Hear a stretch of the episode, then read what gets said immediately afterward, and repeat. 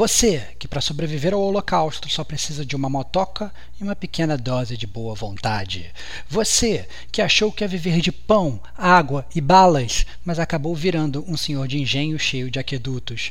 E você, que ao vislumbrar o horizonte de um mundo novo preferiu ir se esconder no metrô.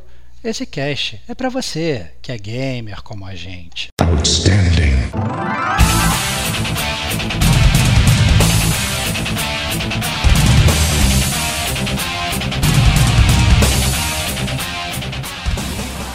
Rodrigo Estevão. Todos os jogos da lista são altamente recomendados pelo gamer como a gente. Diego Ferreira. Pré não, pré, pré é fácil. Kate Schmidt. A contagem de votos foi errada. Rodrigo Domingues gente vai ter que terminar o cast daqui a pouco e não vai conseguir falar dos demais, porque o jogo é bom, eu vou falar o dia todo. Este é o gamer como a gente.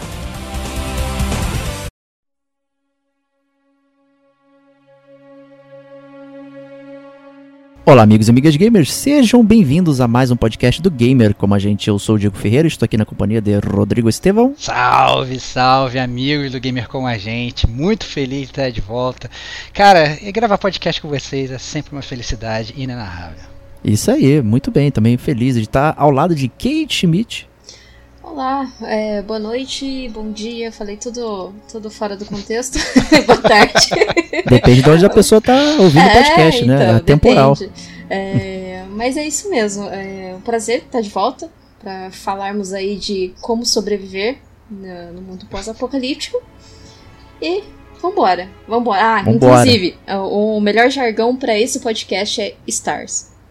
Olha lá, Meu Deus, muito cara. Muito bom, cara. Muito bom. E também temos Rodrigo Domingues. Fala pessoal, bom dia, boa tarde, boa noite. Prazer estar de volta aqui para falar de game e gravar um podcast para vocês aí. Isso aí, então voltamos aqui à série Top 10 alguma coisa. Né? Já fizemos top 10 jogos de terror, top 10 heróis, top 10 vilões. A gente já brincou, inclusive, com o chiptune, né? Brincando com as músicas de heróis e vilões também. Quem sabe a gente faz um né, com as músicas dos jogos apocalípticos, né? Pode ser uma boa aí, olha aí, fica a pauta. Uhum. E Stevox, né? Acho que a primeira parada pra gente começar é definir o que diabos é um mundo pós-apocalíptico.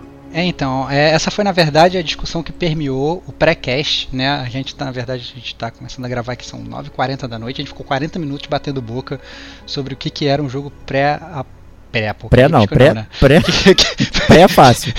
pré é fácil. O que, que é um jogo pós-apocalíptico ou não, né? Então, assim, a gente acabou que na nossa lista a gente é, começou a, a, a, definir assim, poxa, jogos de guerra especificamente que podem inclusive gerar o apocalipse depois, eles não são pós-apocalípticos. Então, por exemplo, o This War of Mine, que é um jogo que a gente já gravou aqui no podcast, é um podcast sobre ele, tá? a gente gosta muito. Tem muita gente que fala que é pós-apocalíptico, né? Porque você lá, tem que gerenciar recursos, você não pode sair de casa, não sei o que, tá lá. Mas na verdade é um jogo baseado na, em Sarajevo, né? Quando a Sarajevo ficou sitiada durante a Guerra da Bósnia. Então, é, não é na verdade pós-apocalíptico, né? Porque aquilo não escalou. Eu acho que na verdade a gente acabou definindo os jogos onde é, a tragédia está ocorrendo, né, ou, ou acabou de ocorrer, e aquilo tem no mínimo potencial para escalar para uma parada mundial, eu diria, né? Então, ou seja, aquilo meio que não tem cura, ou aquilo na verdade não pode simplesmente ser resolvido de uma maneira é, muito fácil e aquilo escalou, né? Então, é, fica meio assim é, é, é, é em aberto, né? Teve gente, a gente até chegou a comentar antes, por exemplo, é, o Spec Ops The Line, que é um jogo que a gente joga muito também, que que se passa aí, digamos, em uma Dubai pós-apocalíptica, né? Dubai pós-apocalíptica é uma coisa muito arbitrária, né? Quem disse que aquele cenário, ok, pode ser pós-apocalíptico, mas aquele cenário não acho que não tem potencial para escalar para uma hecatombe mundial, eu diria. Então, Spec Ops The Line, por exemplo, ele ficou fora da lista, ele não entrou. Então, é, é importante para a galera também entender mais ou menos aonde a gente quer chegar com o nosso conceito aí de pós-apocalíptico, né, Diego? Exato, né? Então também não fiquem tristes se algum outro jogo não entrou na lista, né? Então faz parte, provavelmente porque ele é uma porcaria, né? Então, brincadeira, mas é, a gente debateu bastante aqui essa lista, como sempre, né? Ela é uma lista mutante aí. A gente saiu na pancada para decidir aqui, mas é, o seu top 10 também pode ser completamente diferente, não tem é, problema nenhum. Mande Vale seu top ressaltar 10 pra que- gente, né? Mande seu Exato, top 10 é. pra gente. Exato.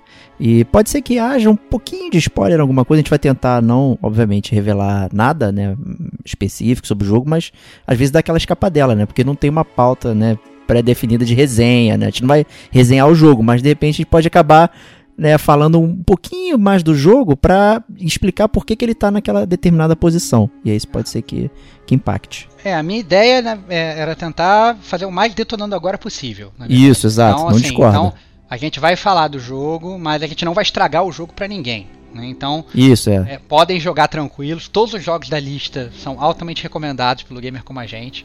Exceto É, um. Todos, todos. 100% Não. da lista. é altamente recomendado pela equipe toda do gamer como a gente. Toda. 100% da equipe recomenda 100% dos jogos. É isso aí. Valeu.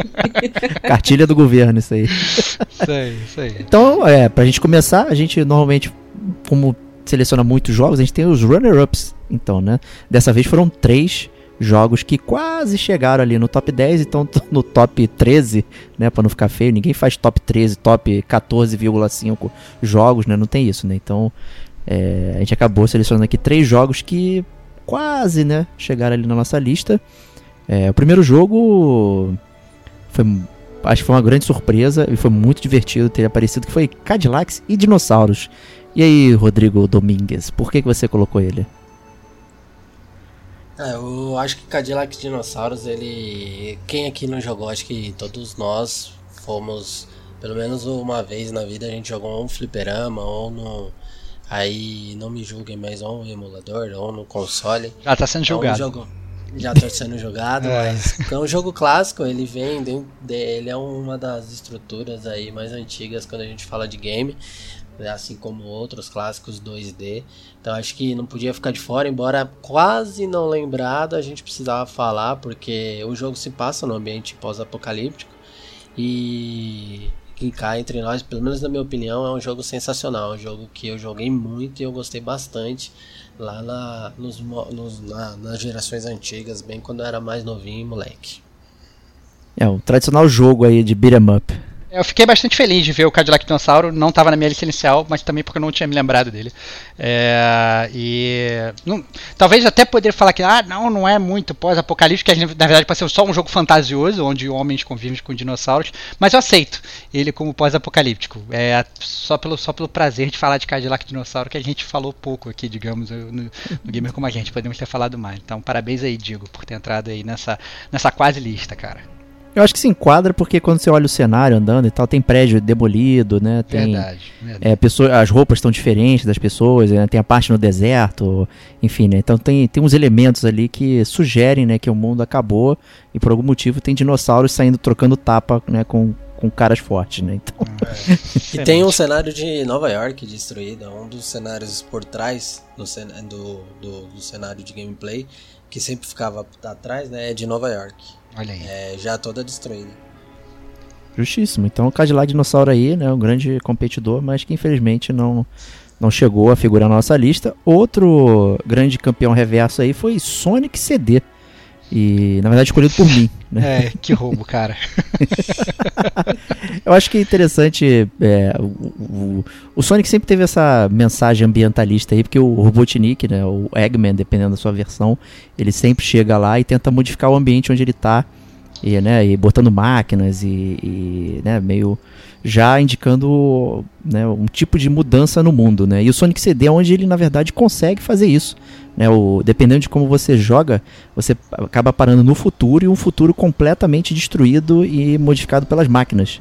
E aí você tem aí um problemaço com o Sonic para resolver e tal. Então eu, eu achei interessante colocá-lo aí como um pós-apocalipse, porque talvez seja um jogo que pouca gente jogou, né? Pouca gente teve o Sonic CD, o Sega CD? Então é, acaba que não conheceu o jogo assim tão a fundo. E é um jogo bastante interessante porque ele tem justamente essa brincadeira com o tempo. Né? Então ele usa a velocidade dele para ir para frente no tempo ou para trás e tal. Então isso é bem legal. E eu acho que fica a recomendação aí do Sonic CD para conhecer. Inclusive tem nos portáteis hoje em dia aí no, no Android, no, no iOS. Você pode pegar aquela versão com anúncio lá e jogar um pouquinho pra ver como é que é essa questão futurista aí do Sonic CD. Cara, no Sonic CD, o jogo, um magnífico jogo pós-apocalíptico onde um homem dominou tudo e tá aprisionando todos os animaizinhos, cara. Excelente. É isso aí, cara. É excelente. Mais ap- pós-apocalipse que isso, não tem, cara. Muito bom. Era esse que no final você salva, você derrotava alguma máquina do Robotnik e saía um monte de bichinho? Eu acho que no 2 tem é, isso no, também. no dois é tem normal. isso também, é, né? é normal. é. No, no, tre- no CD você pode se dar mal lá no futuro. Né? Então, é, acho que é isso que é o interessante do, do Sonic CD. Tem essas opções de, de caminho né, para jogar. Olha o spoiler, cara. É, calma aí, pelo amor de Deus. cara. Spoiler do Sonic CD, cara. Não, eu já tô puxando a sua orelha antes que os ouvintes puxem, cara. Um spoiler de 20 Beleza, anos. desculpa aí. acho. É. Por aí mesmo, né? acho que é de 93, eu acho, sei lá, o Sonic CD, é bem antigo aí. É, e né, o último runner-up aí é, foi um jogo, até que a gente já falou no Gamer Como a Gente aqui, que foi o The Division 1. E aí, Starbox? É, então, o The Division 1, por que pareça assim, tanto eu quanto a Kate quanto o Digo, nós tínhamos botado, então ele com certeza ele poderia estar na lista, poderia estar até relativamente alto na lista. É, mas acho que a ideia foi simplesmente botar um jogo que claramente é pós-apocalíptico, mas talvez seja é, de toda essa lista aqui que a gente vai falar, um único jogo, talvez não. Nosso primeiro ele tem multiplayer também, né? Mas o, o- nosso quarto também tem multiplayer. Mas E já era. anyway, ele era pra ser tipo assim um dos únicos jogos com multiplayer, né? É, e o multiplayer realmente do The Division ele é, é muito bom e você se sente no, no mundo pós-apocalíptico em grupo. Né? Então eu acho que essa é a temática e o The Division é realmente um jogo bem divertido. Ele poderia estar mais alto na lista. A Kate aí, que é super agente aí, né, do Rogue Agent, né, do- Não, eu combato os rugs da, da, Ah, da é? Olha só. É, eu não sou rug lá, não. Eu. Eu, na verdade, persigo os rug lá. Lá na Zona Cega. Antes, no primeiro, era mais divertido você perseguir os rugs. Agora, no 2, não, não tem, assim, você não tem uma certa recompensa tanto quanto você tinha no primeiro, sabe? Por você tentar ser um agente justo na Zona Cega. Excelente. Então joga em The Division aí que a Ah, o- Kate vai te ajudar. Outra coisa também que eu só queria fazer uma menção rápida aqui, antes da gente é, entrar na lista né, dos 10 principais, é, é sobre o Half-Life 2, né, que é tá, que tava, mas como ele entrou só na minha lista de top 10, né, a gente acabou deixando de fora. Ele não é tão runner-up quanto esses aí e tal, que meio que foi um comum de acordo, mas o Half-Life 2, ele com certeza, ele é, digamos, a definição praticamente do que é um jogo pós-apocalíptico. Talvez tenha sido ali, não, não vou falar o primeiro, né, mas é, com certeza um dos primeiros que despontou e passou a, a galera passou a, a vibrar aí na, com, a, com a trajetória aí do Gordon Freeman, né? Então eu acho que vale a pena salientar também então a galera que está escutando o podcast para não chiar aí que a gente não falou de falou de jogo apocalipse não falou de Half-Life, né? Fiquem tranquilos que pelo menos entra nessa nota, nota de rodapé daqui. Justíssimo. Eu acho que tá de graça na Steam, inclusive, aí para semana do, do Half-Life, para você pode jogar os jogos lá de grátis, né? Então, se ainda dá tempo, aproveitem, né? E acho que a gente pode começar então a nossa lista aqui, hein? Chamando o décimo lugar. Esse não foi nem um pouco debatido. Ele Esse foi apareceu no susto. literalmente no Não, final. não, esse, esse eu a gente tá escrevendo, impondo de repente alguém falou o nome desse jogo aqui. a gente tá impondo a Kate a fala dele. Essa é a verdade, cara, porque porque Joga Porque na o jogo- fogueira. E certamente o Stevox acha esse jogo horrível, né? Não, não, eu, não, aí que tá. Eu acho. Aí que tá. Eu, eu tenho certeza que esse jogo é horroroso, mas é um jogo que eu quero jogar pra caralho. Então, eu acho justo ele entrar na lista como, como décimo colocado no nosso top 10. E aí, Kate, qual que jogo é esse? Death Stranding. Olha Queridinho do ano de 2019, o mais esperado desses seis anos aí é, pelo Kojima, né? Mas assim, ele, ele é um, jo um jogo pós-apocalíptico, é, mas assim, ele não conta tanto uma lore do, de como que era o mundo antes, né? Então a gente supõe que, o- que o mundo era como é o que o nosso, como que a gente vive. Mas ele tem bastante elementos que ah, não condizem com com o que a gente está acostumado, ou seja, de seres humanos, né? O convívio de seres humanos. No entanto que você carrega o bebezinho, é, tem certas tecnologias como uma printer que ela, ela imprime é, você carrega, né, umas maletas que elas imprimem construções, então assim, não é uma realidade nossa, mas supõe-se que é um pós-apocalíptico e que se passou um tempo também, ele não fala quanto tempo se passou após essa explosão que é, acabou com a humanidade, aí, com um terço, dois terços da, da humanidade. Mas assim, ele não explica, ele não tem uma linha temporal pra, pra gente sabe, ter, ter uma base e saber que, ah, não, isso aqui foi 50 anos depois do que a gente conhece, sabe? Mas ele entrou aí na lista justamente por ter, ele ter esses elementos de sobrevivência, né? É, é um walking, para mim é um walking simulator. Isso é muito evidente, claro. Mas, assim, ele não tem esses elementos de uh, survival, por exemplo. Não, você tem que comer. Tudo bem, você fica cansado, você tem a sua estamina, sua barrinha de estamina e tudo mais.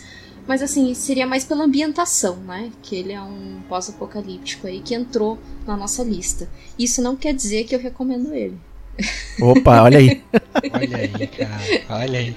Se alguém emprestar, 10, jogue. Não Nosso compre. top 10 começou muito bem, cara. Vou, vou falar esse top 10 jogos faz porcaria. Décimo eu não recomendo. É, não, é, é uma. Pro... Se tiver numa promoção, se tiver numa PSN de graça, ok, sabe? Mas ou oh, o jogo ser lançado para PC agora em junho, provavelmente agora em junho, julho, por aí, ele tá num preço de 200 reais, 249 com certeza não, não recomendo você pagar um full price assim no, nesse tipo de jogo. Você não vai encontrar um jogo pós-apocalíptico, ah, muito. que você precisa assim, você tem muito desafio. Não, você vai entregar as coisas, você vai ter que. Walk Simulator, simplesmente. Começando assim, parece até que a gente tá gravando top 10 jogos que eu não recomendo. ótimo, ótimo podcast. Aí. Virou, mudou, mudou. Vamos, vamos pro próximo então, galera. Vamos pro próximo, sem mais delongas. nono lugar. É, fala aí o Digo então, o nono lugar pra gente aí. O nono lugar é The Walking Dead Season 1 da Telltale.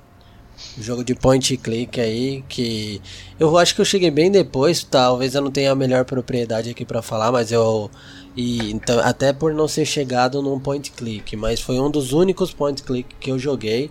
Eu gostei bastante até porque ele pegou o talvez o melhor momento da série, né? Ah, na minha opinião, eu acho que talvez estava no auge da série ali quando saiu o primeiro. Então foi um combo bacana trazer isso dentro do, do universo gamer. Não tinha muita uma relação para quem jogou e sabe, sem dar muito. Não, acho que não, não entra nem como spoiler, mas é, é um universo à parte dentro. Na verdade é dentro do próprio universo de The Walking Dead, mas é um outro grupo, é uma outra história. Mas o jogo, ele me cativou bastante, eu gostei bastante de jogar, mesmo tendo a minha primeira experiência, primeira experiência com point, of, é, point click. É, eu gostei bastante, principalmente porque se não me engano o jogo ele veio dublar, ele veio legendado, não lembro se estava dublado, mas ele veio em português, então ele trouxe uma acessibilidade maior. Eu vi muita gente jogar, o jogo depois saiu gratuito e acho que muitas pessoas jogaram esse jogo. E até pelo contexto óbvio, o jogo se passa no ambiente do The Walking Dead, que são zumbis, então tem todo o universo pós-apocalíptico. É, o, a série, né, The Walking Dead e os jogos da Telltale em geral são muito preferidos por mim, Vox, né? E a gente fala bastante aqui, seja positivamente falando das histórias e tal, ou negativamente falando da engine da, da, da Telltale, que é sempre é, meio ruim e tal, sempre dá problema, mas o, Acho que o Walking Dead Season 1 assim, é o pináculo de tudo que a Telltale fez, assim, é muito bom. Acho que pra, pra mim, inclusive, é a melhor parada de Walking Dead já feita né, em todas as mídias que ele apareceu. É, o final é emocionante, é triste, é uma série de coisas, assim. Acho que é um jogo que evoca é, muitas emoções, o jeito que ele vai conduzindo a história, como você vai é, escolhendo, mas sem, na verdade, estar escolhendo, né? Todo mundo sabe o que acontece em mundos pós-apocalipse de zumbi, né? Então, é, eu acho que. Morre. Né, é, acho que é bem padrão isso. É. E a ordem. e a ordem, então assim, né? É, mas é um baita jogo emocionante você tá na figura ali paterna é, e tá levando a Clementine, é, ensinando ela as coisas. Você ensina através do exemplo, através das decisões que você toma e tal. E como isso influencia até mesmo no, no final do jogo é fantástico. Eu, eu amo esse jogo. Eu acho que a gente pode afirmar também que é o talvez o melhor The Walking Dead, né? Você falou aí, mas realmente não teve nenhum outro jogo. Não, não teve, não teve. Nem, nem, é melhor que o da TV, inclusive. Quem aguenta o Rick Ah, é Grimes, verdade. cara? Pelo amor de Deus, cara. Isso eu concordo. Justo. Lee Everett maior que Rick Grimes, Vai cara. arranjar briga com, com o Digo aí, cara. Que o Digo é fanboy, cara. Não, cara. É. É isso. Eu já passei dessa fase. Agora eu acho bem ruim. Bem. Ah, Olha aí. É, eu concordo, é, eu concordo totalmente, porque foi meu primeiro jogo de Vita. Eu gostei muito. é, foi o, o boom, né? Acho que do- dos jogos e séries e filmes de, de mortos-vivos aí em 2012, mais ou menos. Mas eu, eu tenho bastante carinho por esse jogo. Gosto bastante. Excelente, que bom. Então vamos para a oitava posição aqui. É, esse é meu primeiro um pouquinho diferente, que na verdade vamos falar da série Metro. Aí, É, então a gente optou acabando por, em vez de selecionar um jogo específico assim, pá, a gente vai falar da série e a gente vai discorrer sobre um- algum jogo daquela série que a gente curtiu mais. E na verdade vou chamar aqui a Kate para falar de Metro. Esse eu recomendo. Esse, a série Metrô, é, acho que o primeiro jogo foi, a gente estava comentando aqui, né? Foi o 2033, em 2010 que ele lançou. Infelizmente, até hoje, é, não tem legendas em português. O, o jogo também não, não está em português. Mas, assim, o, a história dele se passa no, na Rússia. O que, que aconteceu? É, Rússia e Estados Unidos, naquela época da Guerra Fria, uma bombardeou a outra e daí o mundo acabou. Por quê? Porque será, né? e segundo a lore do jogo, só sobraram 40 mil pessoas ali na Rússia e que vivem no subterrâneo. E eu gosto muito desse jogo porque a ambientação dele é muito boa. Quando você tem que ir pra su- superfície, você tem aquela máscara, então você tem um temporizador, né? Você só pode ficar 10, 15 minutos, depende de quanto você tem de filtro na, na sua máscara. Então isso já, já torna a ambientação, todo, todo a experiência do jogo muito assim, muito intensa, né? Então eu recomendo demais esse jogo. Ele- o, o tiro dele não é tão bom, assim, a, a- o, o fato de você atirar nele não é tão, tão legal, por quê? Porque ele não é tão preciso. Mas considerando que você só tá com armas que você monta no, no seu abrigo, faz, faz até sentido isso, né? Então eu recomendo demais a série Metro para quem não jogou. Aproveita que tá sempre em promoção no PSN Xbox, é, no PC, no PC quase de graça, inclusive 10, 12 reais. E também acompanha a história, e ele é feito baseado num, num livro russo, se eu não me engano, que também é bem legal, que eu já li. Boa. É um dos elementos que eu acho mais legais assim, do metrô, né? É a questão da munição, né? Que você. Ele realmente é um elemento survival, porque você tem que escolher entre comprar alguma coisa usando suas balas Sim. ou você guardar suas balas para atirar nos inimigos, né? Então é um peso interessante. Inclusive comprar o filtro da sua máscara para você ir pra superfície. né? Muito legal isso. E com isso a gente então vai pro próximo jogo, o sétimo lugar aqui Finalmente. do Gamer Como a gente. Finalmente. É um jogo com muitas láureas recebidas aqui é, pelo podcast. Como o Stevox disse, né? Todos os jogos foram todos recomendados por todo mundo aqui. É, então a gente vai falar de. Days Gone. E eu queria que você falasse, Stevox. Então, galera, é, finalmente a gente chegou no número 7, né, cara? O o Days Gone que ele tá em sétimo, mas poderia estar lá em cima. Essa é a Poderia estar fora da lista. É. Mas assim, o Days Gone, quem quiser escutar mais a gente discorrendo sobre o jogo e eu brigando com o Diego, né, eu quase às vezes de fato encerrando o- a existência do podcast, vocês podem escutar o podcast específico sobre Days Gone, que foi muito divertido, né, gravar. Mas, mas a verdade é que eu botei o Days Gone na minha lista muito simples, porque eu acho que a ambientação dele é muito boa. Você se sente no, no, no apocalipse zumbi. Essa é a verdade. Se, se existe um apocalipse zumbi e você tem uma moto, você ia ser como Deacon St. John. Entendeu? Você ia ir nos, nos acampamentos, você procurar sua gasolina, você fazer tasks para sobreviver, entendeu? Tem toda a busca dele pela, pela amada dele, né? Tem toda a, a, a, a relação dele com o Big Brother dele lá, que agora me fugiu o nome me ajudem, por favor, universitários. Boozer, exato. Então tem toda. é, sabe, tem uma trilha sonora boa também, sabe? Tem, tem personagens legais, tem toda aqueles settlements. Ah, não, tem os settlements que. que, que, que o settlement escravagista, tem o settlement dos militares, tem o settlement lá. lá. Então, assim, ele, ele é muito bem definido, o, sabe? Sim, tem alguns problemas que a gente já citou. Ele não é um AAA, ele é um Double A, na minha opinião. Né? É, tem alguns problemas de, de, de, de, de, de- de frame rate, de slowdown e tal, que realmente prejudicaram. O jogo sofreu um milhão de patches, eu não sei como é que tá hoje. Uns patches trazendo inclusive umas paradas bizarras, tipo você ficar levando o pacote de um lado pro outro com a sua motinho. Não entendi muito bem porque fizeram isso. mas Tem o não táxi do. Apocalipse também. É, então, é o Táxi do Apocalipse. Não, não entendi direito porque que eles fizeram o Crazy Apocalypse Taxi no jogo, mas é, eu acho que o jogo como um todo ele, ele funciona muito bem. É, o gameplay é divertido, tem as ordens para você matar, entendeu? Ele, eu acho que ele funciona muito bem como jogo pós-apocalíptico. Eu me senti totalmente inserido naquele, naquele mundo. Assim, em nenhum momento eu falei assim, ah não, isso aqui não aconteceria, isso aqui parece muito fake, isso aqui parece muito zoado. Não, eu achei que era tudo, tudo calhava muito perfeitamente naquele setting que eles criaram. É, bom, eu não vou gastar saliva falando mal de Days Gone aqui, que eu tô cansado. Ah, cara, você, você, cara, você botou ele no número 7 da sua lista, cara. Fui coagido, lista de cara. todos. Na minha lista, Lista nem de apareceu, todos. cara. Lista de todos, cara. Tá Não no apare... número Gente, 7. amigos ouvintes, não apareceu nem na minha, nem na da Cara, Kate, hein? Só cara, essa-. Essa lista, ela tá plastificada, cara. Que nem aquela lista lá do Friends lá. É, a lista tá, tá plastificada direitinha. É final do gamer como a gente, cara. Cara, botar Days Gone na lista é tipo esquecer de botar a Susan Sarandon, cara. É. Ah, vai se ferrar, cara. De- Depois que vocês estavam falando de mundo alterado e tal, eu pensei até em Hollow Knight. Olha aí, olha aí, cara. Mas aí acho que é muito fora da caixa. É, também, né? não, Também, aí é. é, é uma coisa, é uma viagem bem viagem mesmo. E, e eu acho que ah, os ouvintes, ou todo mundo, teria que ter jogado pra conhecer a lore do jogo. Não é, não é simplesmente colocar por colocar. É, em geral, o mundo de fantasia, assim, acaba não enquadrando é, em mundo pós-apocalíptico, né? Porque, na verdade, a gente já não tem uma referência de como um mundo fantasioso funciona.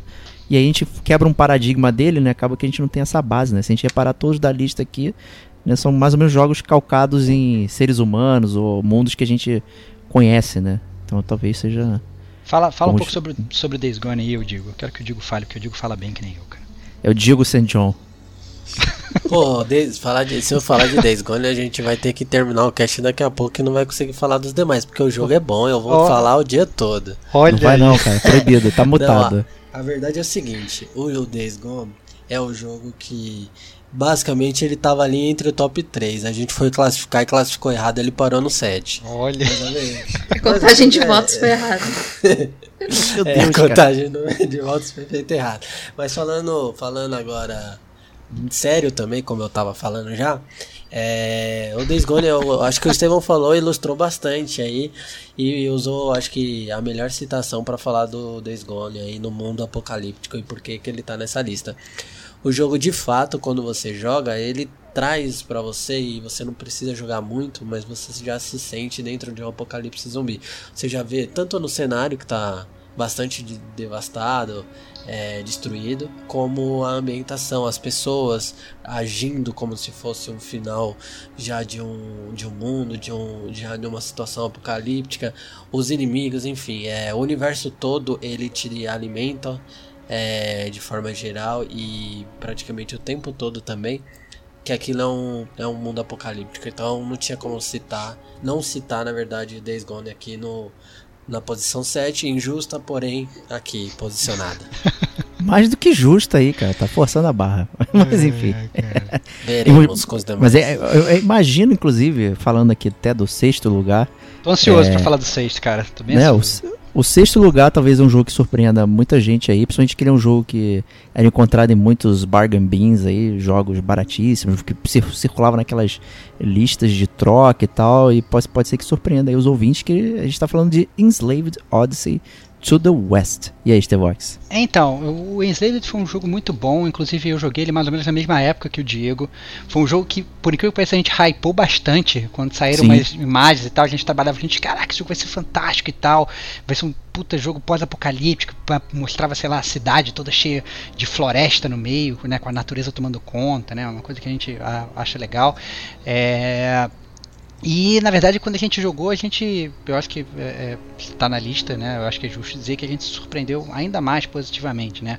O Enslaved ele conta a, a, a história do Monkey, né? Que é um, um, rapaz que ele tá, ele, ele, ele na verdade começa como se fosse uma cela de isolamento, ele consegue escapar dali e ele, e ele percebe que na verdade ele está num, num mundo que se passa 150 anos à frente do, da nossa, é, do nosso tempo hoje né? E a Terra foi arrasada por uma guerra e essencialmente o que tem no mundo são os robôs. Né? E aí logo depois que você escapa dessa cela, você encontra com a Trip, salvo engano, se eu me lembro bem do nome dela. Sim. É, e aí rola, tipo, isso não é spoiler nenhum, isso rola- eu tô falando na verdade do, do plot dos primeiros 30 segundos de jogo, né? A Trip ela bota nele como se fosse uma, uma tiara, um capacete, ou sei lá, um artefato lá na, na, na Uma cabeça do, coroinha, né? uma coroinha, é, põe, põe uma coroinha ali na cabeça do Monkey que deixa ele, transforma ele num escravo dela, né? E daí é o enslaved, né? É, porque ele tem que fazer tudo que ela quer e se ela morrer, é, ele morre porque a tiara explode e tal. E aí ela fala, não, você tem que me ajudar a voltar para minha vila, né? E a história ele gira em, em torno disso, né? Que é essa odisseia, essa jornada dos dois voltando para vida, para vila dela, os dois que obviamente se odeiam, o Monkey odeia ela. Ela não odeia tanto ele não, né? Ela quer explorar ele, né? É É só isso, né? Ela é uma sacana, né? O senhor de engenho do, do, do futuro. Mas o, o Monkey não, né? Você se vê controlando um cara que está literalmente sendo é, escravizado. Então, é, mas é um jogo muito divertido, o gameplay é bom, a história é boa. É, quem, quem atua como o, o Monkey, né? Que ele tem, na verdade, chama Monkey, ele realmente ele se mexe com o macaco. Quem faz toda a atuação é o Andy Serkis, que também depois no final do jogo ele aparece de novo, mas é o Andy Serkis que, para quem não conhece, é o César da- do Planeta dos Macacos, né? Dessa refilmagem que teve. Então, antes, mas isso foi antes dele ser o César, né? Isso aqui é engraçado. Então, ele já tinha sido um macaco antes tal. E, e é muito bom, cara. A movimentação é boa e a história realmente é boa. E o final também é um final legal. É, é um jogo bem compilado, único. Não dá pra você, na verdade, falar, ah, não, vou fazer uma sequência desse jogo, né? Primeiro que o jogo não fez tanto sucesso, né? Mas é um jogo que é muito autocontido, né? Tem início, meio e fim e funciona super direitinho. Exato, né? Ele, é, como você disse, essa história ele é muito redondinha, né? Então é, é agradável. É como se você estivesse lendo um conto, né? Você acaba é, lendo aí essa história bacana e tal. É, é um, é um ótimo mundo. A gente até mencionou um pouquinho quando fez o cast do Horizon, né? Falando da semelhança, né? De talvez estéticas, né? Da questão da natureza é, a- a- pegando o mundo e tal, né? Eu acho que é um mundo bastante interessante. Ao, ao longo do jogo você vai tendo é, glimpses, assim, lampejos do que era o passado, vendo cenas é, de como era o mundo e tal. E aí tem essas memórias estranhas, assim, que você vai vendo. E aí você fica meio.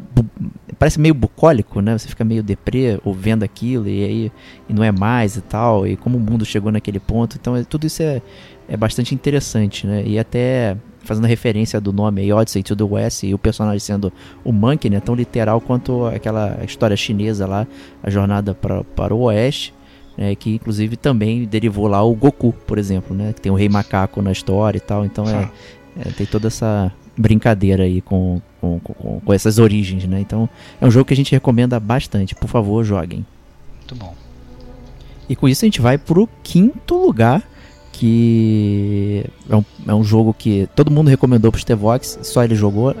Eu enchi É, o saco dele pra jogar, eu Isso não foi- joguei. Isso foi muito bizarro, cara. Eu recebi 500 recomendações pra jogar esse jogo e só eu joguei, cara. Foi bizarro. Ele pode criar, vo- voltar lá, fazer mais um podcast do Gamer como a gente, só eu joguei e eu poder falar desse jogo. Porque eu acho que só eu joguei essa parada, cara. É o Eu vou monólogo, jogar, eu né? juro que Só eu eu vou jogar. joguei. exatamente, exatamente. Eu juro que eu vou jogar. A gente tá falando de Nier Automata. É, então, o, o Nier Automata, é, para quem não conhece, a gente já fez um podcast sobre o Nier Automata, fez um Detonando agora, né? Eu, sinceramente, não vou me lembrar do, do número agora. É, mas o Nier Automata é um jogo de 2017, então ele é relativamente recente, ele é uma sequência do, do Nier de 2010, né? E é um spin-off do, do Drakengard, da série, que a Kate, inclusive, Isso. gosta muito, né?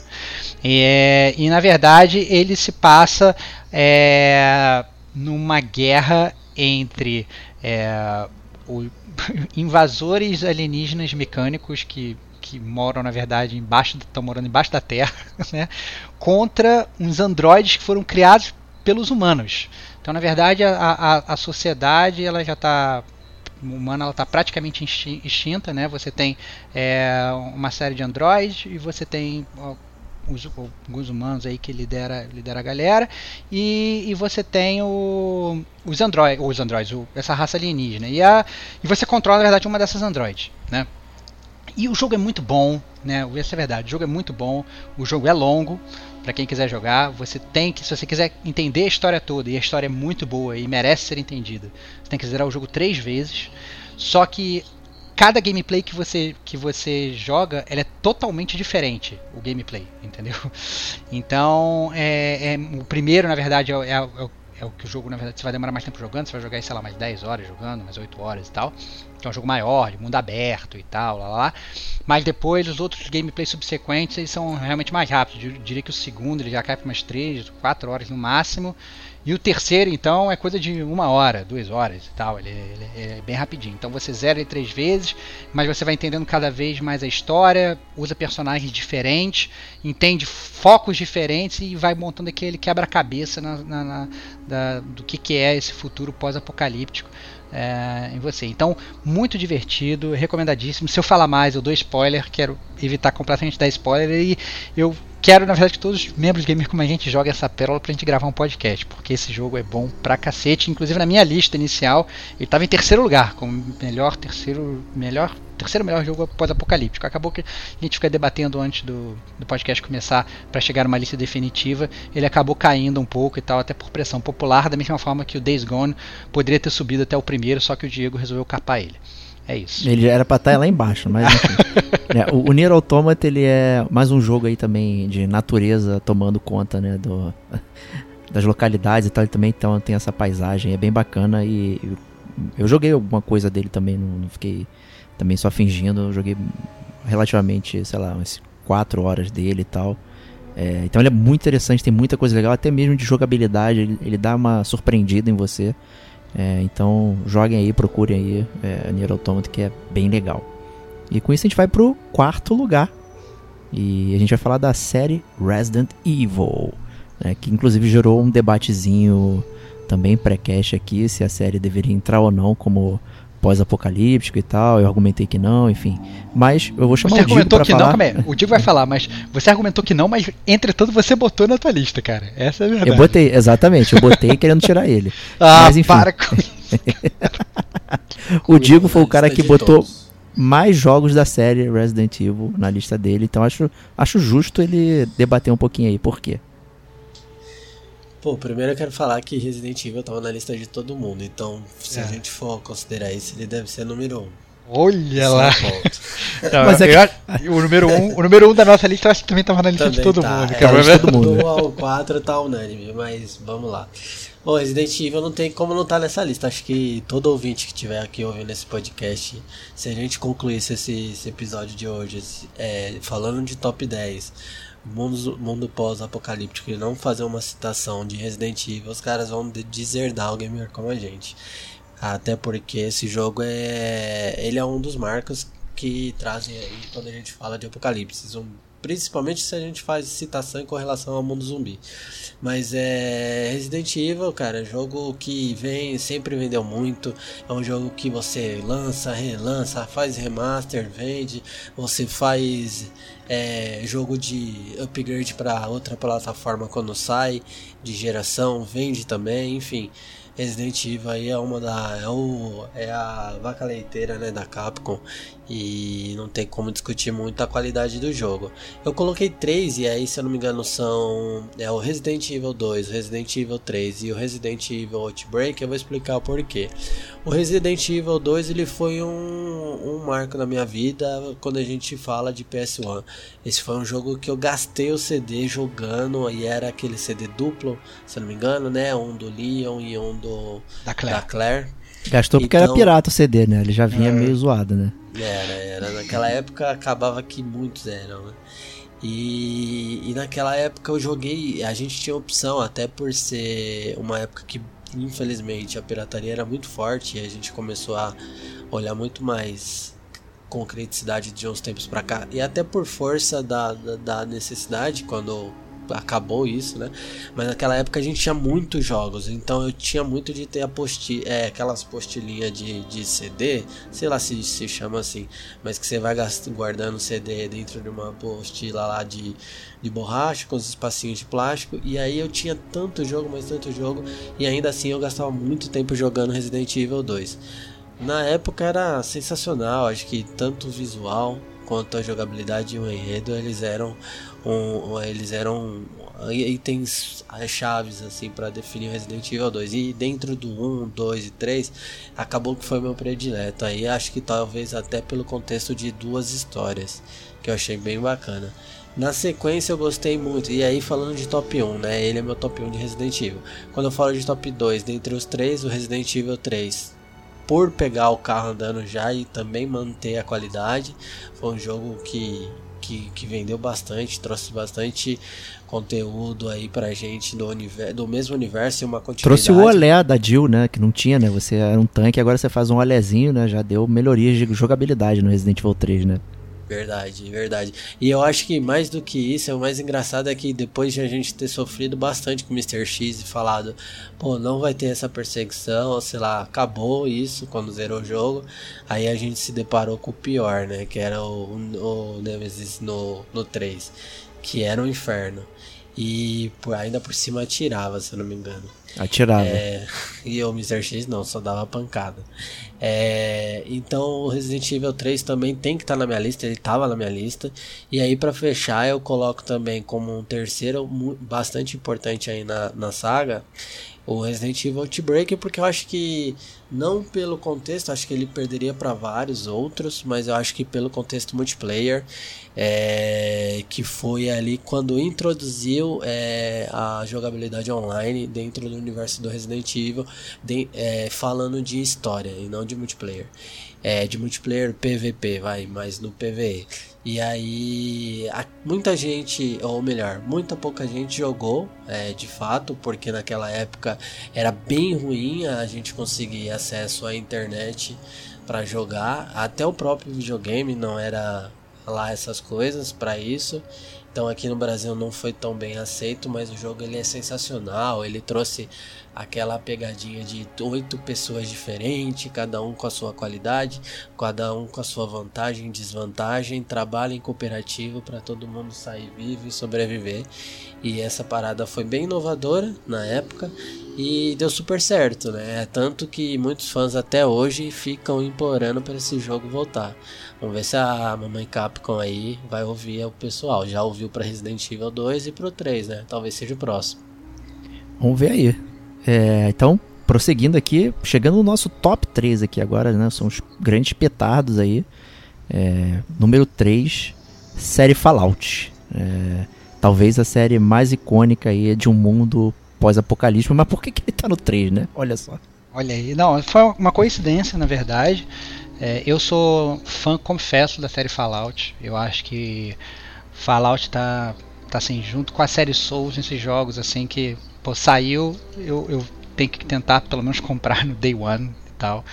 É um jogo que eu não, é, não me arrependo de gastar horas e horas e horas e fazer absolutamente tudo e conhecer todas as cidades, todos os Ceremony, tentar falar com todos os personagens, fazer todas as quests e tal, porque eu acho que de longe, de longe, é, o Fallout ele é o jogo que ele melhor ambienta o que seria um futuro pós-apocalíptico, na minha opinião. Eu acho que não tem como você ficar melhor inserido. Ele é inclusive melhor que o Days Gone nisso. É... Óbvio, né? Pelo amor de Deus, cara. Mas assim, ele é, é, brincadeiras à parte, assim, ele é muito, ele, assim, ele é perfeito. Eu acho que as pessoas elas podem ah, questionar, não, o gameplay dele não é tão bom e tal, não sei o que, mas eu acho que o que ele falha talvez um pouco no gameplay, ele compensa é, muito na, na história. Né, na história, na construção de personagem. Né, tá, beleza, você zera a maior parte dos Fallout, no final você vê uma PowerPoint de, de final. Sinceramente, foda-se, eu acho que isso não é importante para mim. Não é jogo. sobre isso, né? É, o jogo não é sobre isso. O importante para mim é a história, né? É, obviamente, quando eu tô falando de Fallout, a gente, é, eu botei aqui, principalmente por conta do Fallout 3, mas tem que fazer menções honrosas aí pro, pro 4 e pro New Vegas, que também são super bem conceituados, mas eu botei especificamente por causa do, do 3, o 3 foi meio que o jogo que me, me iniciou na série e que me fez ser fã. Então eu achei que eu tinha que botar. Obviamente, quando a gente fala sobre série, a gente está fazendo, fechando os olhos para o Fallout 76. A gente finge que ele não existe, né? A Kate ela pode comentar sobre isso também. Né? Coitada, cara. Não, o, o, Fallout ele não está envelhecendo bem, porque eles não é. estão mudando a em, em a engine, a engine da, da, do desenvolvimento do jogo. Então ele não tá envelhecendo legal, ele tá muito bugado. É, esse daí que eles tentaram trazer o Fallout pro, mais pro online cooperativo, a ideia é muito boa, era, é muito legal, porque tudo isso que o Steven falou é verdade. Ele tem uma. Ele tem um mundo super legal, é, um, é uma ambientação de mundo também, é, que teoricamente foi na Guerra Fria. É, só que é, é num cenário em que ocorreu aí o bombardeamento de, de né, assim, esse período de guerra, né? Então a ambientação dele é, é legal, é, é, bonito, até a história é muito. Tem algumas quests que você dá até risada, que são muito engraçadas. Só que o problema é isso: Fallout não está sabendo envelhecer. não está envelhecendo legal esse jogo. É, eu acho que assim, é, concordo com a Kate, eu acho que obviamente se você for levar em consideração o 76 foi, foi bem ruim, né? Mas o próprio 4, mesmo ele tendo uma engine mais velha, é, eu, eu me diverti horrores é jogando. Eu inclusive assim, eu coisas que quando eu vi que iam ter no jogo que eu já torci o nariz, você não, você vai ter que você vai poder construir a sua basezinha no jogo e tal, lá, lá. Falei, nossa, não vou perder meu tempo fazer isso. Cara, duas horas depois já tava eu com meu castelo, criando sistemas de água de irrigação para plantação, né, com um milhão de, de pessoas meu lá Deus. cumprimentando todo mundo, fazendo é. amizade, subindo o nível de amizade. Já tinha virado um Sim City ali, eu tava é, é, Sim City não, The Sims, né? Já tinha virado um, um que uma mistura de The Sims com Sim City. É, se você né? fez irrigação, tem, é, tem The Sims aí é, desse, é, Sin City. Pois é, né? tava, tava, uma mistura ali, então já tava fazendo amizade com todo mundo, fazendo negócio. E aí você começa a evoluir os outros também. Né? Falando, esse cara aqui vai ter potencial para me gerar esse tipo de recurso, esse cara aqui. Então eu saí completamente do jogo normal e entrei nesse meta-jogo no Fallout 4 que foi bom pra caceta. Então, assim, super ambientado, assim. Eu achei que foi, foi muito divertido. E eu acho que assim, a gente não pode falar de jogos pós-apocalípticos sem falar da série Fallout. É. e ainda você tem um né? cachorro no 4, hein? E ainda você ainda tem o cachorro no 4. No 3 também, no Dog É verdade. Lá. No 3 é. também. Ah, tem, tem, verdade. É. Tem também. Eu joguei o... bem pouco o 3. Eu joguei o New é, o Vegas é e o 4 foi que eu mais joguei. O 4 joguei demais. Joguei demais. É o cachorro ou o robozinho, né? ah, é o robozinho. Também. Tem. Tem também o robozinho. É, é, é, é, o, é o seu mordomo, né? É. Acho que isso é legal, né? Que o mundo de Fallout tem esse aspecto retrofuturista, né, que o pessoal diz, né, que se passa ali naquela década de 50 ali, não sei o quê, mas ali já era um mundo futurista daquela aquele momento, né? Então é interessante que talvez dos jogos que a gente comentou aqui é o que menos lembra o nosso mundo atual, né? É, é um mundo do passado, né, que sofreu essa reviravolta. É interessante realmente você ficar circulando por esse mundo e ver como é que era e tal, é, e como as coisas evoluíram é, de forma diferente ali. É muito, muito interessante. Fallout está aí é, atestado gamer como a gente, com certeza. Joguem, né, exceto Fallout 76. e, e com isso, vamos para o segundo lugar. Né, também é um jogo que já fizemos podcast sobre, um podcast preferido também. É, e é um jogo também muito, muito querido pela gente, que é Horizon Zero Dawn. Pode falar dele você, cara. Sei que você eu... tá ansioso pra falar dele, cara. Cara, é, acho que eu sei lá, eu amei o Horizon à primeira vista, assim, eu já queria jogar ele De qualquer forma, eu curto essa parada né, de futuro, já com as plantas é, aparecendo, não sei o que, né? Consumindo ali toda aquela aquela parte ali, né? Da natureza, a dualidade natureza e civilização. É, pô, a trama me empolgou muito, a música eu curti demais. Assim, é, a protagonista é ótima, o jeito que você acompanha a história dela, é, até mesmo a jogabilidade, né? Que você está num mundo é, que é um futuro já distante e não tem armas de fogo, você está resumido ali a ter a volta às armas né, de impacto né, antigas, né? então você tem um arco e flecha, tem todas essas coisas ali com uns toques né, futuristas para você enfrentar dinossauros robôs. Né? Acho que não tem erro nessa premissa, sabe? tá... é perfeito, é um jogo que adorei, curti a história. É, o jeito foi caminhando. Tem, obviamente, uns contras ali. Eu acho que talvez em Side Quest ficou devendo a gente aprender mais sobre o mundo é. através dos olhos da Aloy, né? Não através de, de leitura de coisas né? no, no, de, no, no mapa e tal. Mas ainda assim é um jogo recomendadíssimo. Então, é, o, só para comentar um pouco sobre o jogo, o Horizon claro. Zero Dawn entrou na minha lista, mas eu botei ele mais embaixo. E a minha crítica a ele, na verdade, quanto a jogo pós-apocalíptico, é exatamente essa. Eu acho que ele é um jogo perfeito, maravilhoso, você enfrentar dinossauros, gameplay, uau, uau. É tudo perfeito. Concordo com tudo que o Diego falou. Eu acho que, mas quando a gente vai falar de jogos pós-apocalípticos, apesar dele ter uma história muito boa e centrada na Eloy bem boa, quando você começa a observar o universo em si, aquelas cidades, aquelas coisas, eu sempre achei tudo muito vazio. Né? Você andava na cidade, eu sempre achei a cidade meio que sem graças e Alô Days Gone. É, não, eu, pelo contrário. Nesse sentido, eu achei que o Days Gone ele funcionava muito melhor. Meu Deus, cara. Eu, achei, eu, eu achava que. O, pelo contrário, você ia nos settlements, as, as side quests eram, eram pertinentes para aquele settlement, fazia sentido. É, é, na, na, você podia até falar, não, uma é Fat Quest, outra é Fat Quest, mas fazia sentido. Você tinha settlement do, dos caras militares, tinha sentido no jogo. Você tinha settlement dos escravagistas, como eu falei, tinha sentido no jogo. No, no, no Days Gone, no, no, no Horizon, não. É, tipo assim, você chegava numa cidade, a mulher mandava você catar uma planta e voltar, você catava e voltava. Aí depois você ia na outra cidade, conversar com 15 pessoas que você não se lembra do nome, e você mandava ir para um outro lugar e voltava, e você ficava fazendo isso o jogo inteiro essa trajetória de você ir e voltar e de você catar, no final das contas era legal, porque o gameplay do jogo era foda. Mas como o jogo pós-apocalíptico, e eu digo isso, de construção de um ambiente, ele entraria no meu top 10, mas ele ficaria mais abaixo. Né? Essa, na verdade, é minha única crítica e tal. Eu, eu entendo, na verdade, ficar lá em cima, porque a, a, história central da Eloy, a história central daquele mundo, do que, que aconteceu e tal, etc., de explicar por que, que o mundo é pós-apocalíptico, é, como a gente gosta de falar, 10 de 10. É bom pra caceta. Agora, a construção daquele mundo ali que você tá hoje, eu achei muito aquém do que eu gostaria, eu achei que foi um potencial perdido, inclusive. Eu espero que no suposto Horizon 2 aí, né, a gente tenha essa ampliação. Acho que a gente estava até na, muito na vibe do Witcher 3, né, que as side uhum. quests realmente elevavam o teor do mundo, né? Então a gente já entrou meio é, marcado por isso, né? E aí acaba que elas não foram tão, tão impactantes assim. É que eu acho que a, a história do Horizon ela se revela mesmo no final, né? Ela se Sim. revela para personagem mesmo no final. E eu acho muito legal isso de mundos, de histórias em mundos pós-apocalíptico, que o quanto a população ela tá condicionada a acreditar naquele tipo de informação que ela tem. Por exemplo, lá no Horizon Zero Dawn, é, eles não tinham tanta informação do que, que era o mundo antes é, o que, que, era o nosso mundo, né? Antes de ter acontecido tudo o que aconteceu. Eles achavam que tinha um deus, um, um grande deus ali aquela, atrás daquela porta. E a Eloy não, ela tinha uma visão totalmente diferente de todo mundo ali, né? Ela, ela buscou isso, né, para descobrir o que realmente estava acontecendo, tal. Tudo bem que tem tudo em volta, ah, é porque você é escolhida e tudo mais.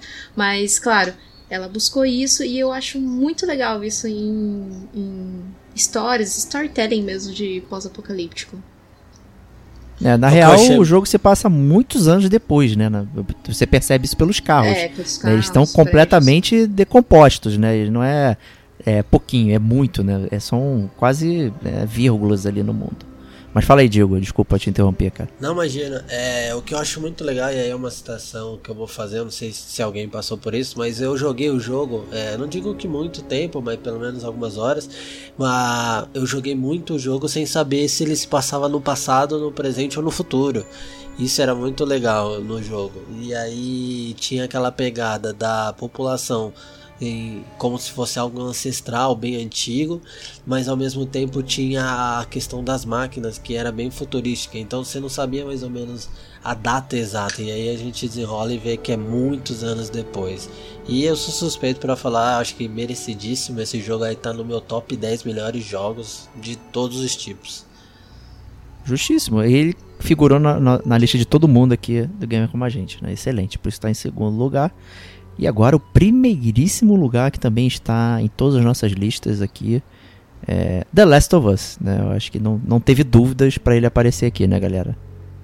É, não teve dúvidas, foi um jogo amado aqui pelo Gamer como a gente, nós já fizemos cast do The Last of Us aqui, eu acho que o The Last of Us ele é um jogo completo, ele tem inclusive multiplayer, que eu tava querendo cagar regra nisso do jogo, que ele não tinha multiplayer, ele tem um multiplayer que é um multiplayer fantástico, inclusive, é maravilhoso o multiplayer do The Last of Us, e, e ele é um, é um all-around perfeito, eu diria, né? Ele tem uma construção de personagem boa, ele tem um mundo imersivo, ele tem um gameplay bom pra caramba, uma construção de roteiro legal, personagens cativantes, gráficos maneiros, sons melhores ainda, é, cenas flashes do jogo que você se emociona, que você se lembra, caraca, aquela cena do Last of Us e tal, lá lá. É, o jogo você joga, você fica nervoso, você fica puto, você fica triste. Então ele, ele mexe com o teu emotivo e tudo isso num cenário pós-apocalíptico. Então eu acho que é, é fácil, sim, inclusive de, de digamos que é garantido, né? É, talvez tenha sido mais difícil montar a lista toda do que escolher o primeiro colocado. Verdade. É, e ele também é interessante porque a gente tem aquele, aquela, aquele vislumbre do passado também, que é logo no início do jogo, no New Game, né? Você tá vivenciando é, o mundo normal até que acontece lá o Outbreak e tal. Então é legal você ter, ter aquele mostrando um pouquinho de normalidade, de repente o contraste de 20, sei lá, 20 anos depois e tudo ferrado, destruído e tal. E eu, eu gosto quando tem isso, é, é interessante saber de onde você veio, né? E, e ficar se perguntando, caramba, daqui para onde a gente vai, né? Então, como o Starbox disse, é um jogo completaço, tem tudo de bom aí é, no jogo e tá todo mundo ansioso, né, pro 2 aí, ver o que vai, vai rolar. Né? Mas ele certamente é um dos preferidos aí do gamer como a gente. Ah, cara, acho que não tem como falar muito de Last of Us e não falar de coisas boas. É, o jogo ele virou referência, né? Ele virou benchmark, ele tanto para a indústria como case de comparação até do player em si. Hoje é ah, estilo Last of Us, estilo Last of Us é, tá empatado ali, ou talvez perde um pouquinho no quesito da jogo estilo Dark Souls também. É, mas é um jogo que, cara, traz bastante coisa boa e, e contempla ali tanto o enredo como o gráfico, como história, como jogabilidade, enfim. A gente, eu, eu, eu sempre costumo falar que a gente estava bastante contente, satisfeito com a evolução contínua de Uncharted que a Naughty Dog fazia, mas é, na, é, Last of Us foi meio que uma parada que fez é até blasfêmia isso, mas falar que fez esquecer um pouco o Uncharted. Mas na verdade é que a gente não enxerga mais o Uncharted, pelo menos essa é a minha visão.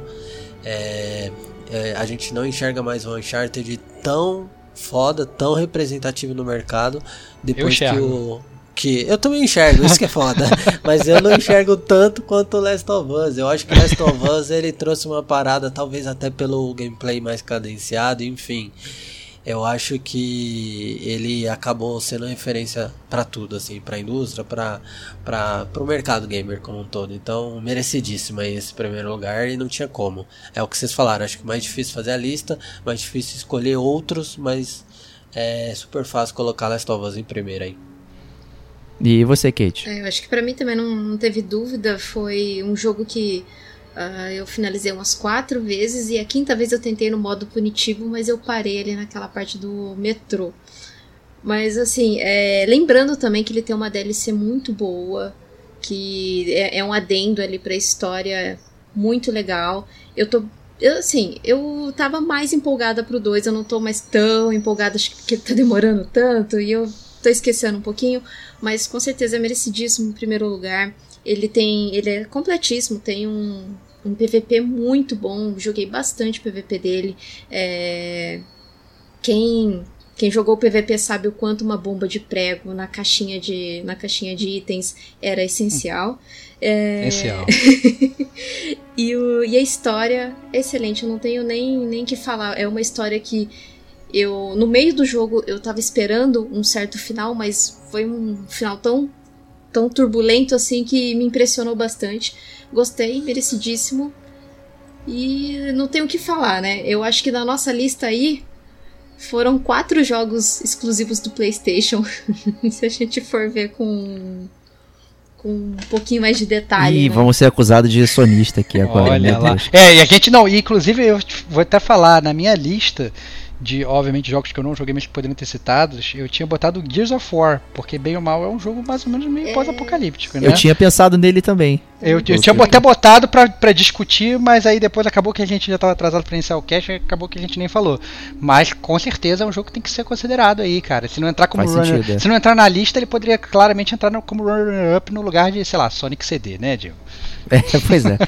Foi menção rosa por, por Sonic CD, cara. As pessoas têm que conhecer mais ele. Todo mundo conhece Gears, né? Mas é. Então é isso aí, gente. É, top 10 jogos mundo apocalíptico aí, pré-apocalíptico, de acordo com o Stevox no início do podcast.